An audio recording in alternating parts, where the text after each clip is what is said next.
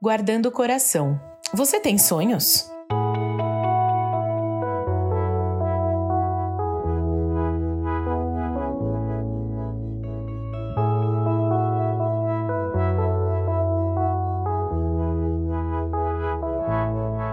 Nessa série de podcasts, estamos falando um pouquinho sobre as nossas emoções. E os sonhos não são emoções, mas eles envolvem emoções. E também são algo que nós nutrimos no nosso coração, por isso que eles foram inseridos aqui.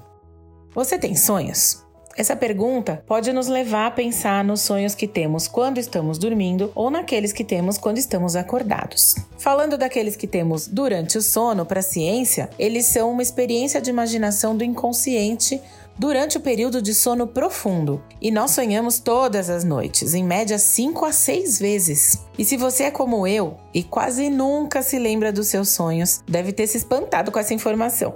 Mas a realidade é que só de vez em quando a gente lembra o que sonhou, por conta de um esquecimento natural. Podemos lembrar dos sonhos quando nós somos despertados durante ele ou logo nos primeiros 10 a 15 minutos após o seu término. Na verdade, se nós dormimos bem e temos um sono de qualidade, o mais normal é que a gente não se lembre de todos os sonhos. E aí eu acho que esse é o meu caso.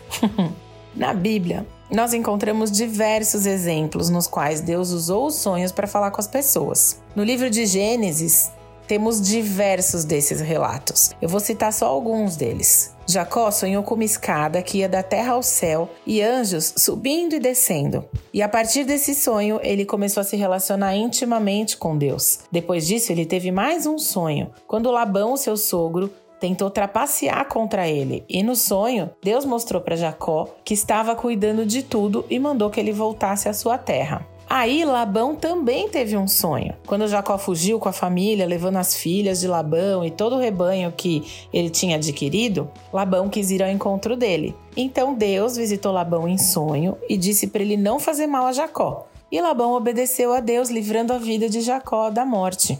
Agora, saindo de Gênesis, mas ainda ficando ali no Antigo Testamento, a gente pode destacar dois sonhos que o rei Nabucodonosor teve. O primeiro com uma estátua e o outro com uma árvore. O profeta Daniel foi chamado para interpretar esses sonhos e ambos levaram o rei a se humilhar perante Deus e a reconhecer a sua soberania. Isso depois de uma longa jornada, né, que está lá no livro de Daniel.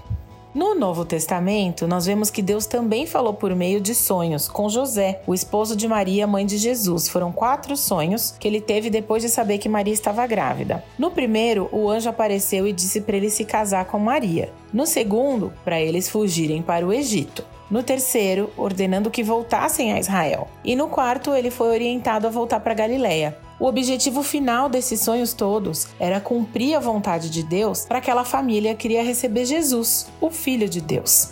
Mas será que Deus continua falando com as pessoas através de sonhos, como nesses relatos? Olha, para Deus nada é impossível e ele usa os meios que ele quiser para falar com a gente. Porém, nós devemos ter em mente que isso pode não ser uma realidade em todos os nossos sonhos e nós devemos buscar sabedoria antes de acreditar que um sonho qualquer que nós tivemos pode ser um recado divino.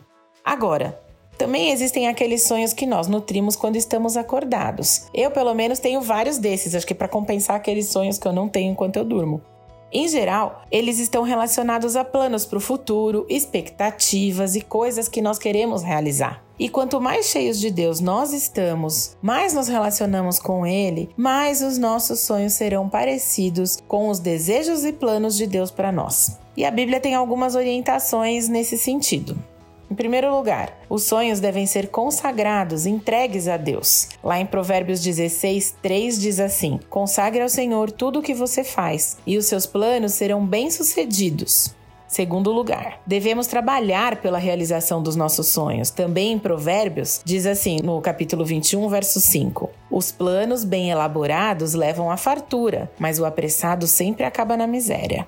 E em terceiro, se nós buscarmos a Deus acima de tudo, Ele vai suprir as nossas necessidades. Em Mateus 6,33, nós podemos ler: Busquem, pois, em primeiro lugar o reino de Deus e a sua justiça, e todas essas coisas serão acrescentadas a vocês. Então, seja sonhando, dormindo ou acordados, que os nossos sonhos sejam os sonhos de Deus.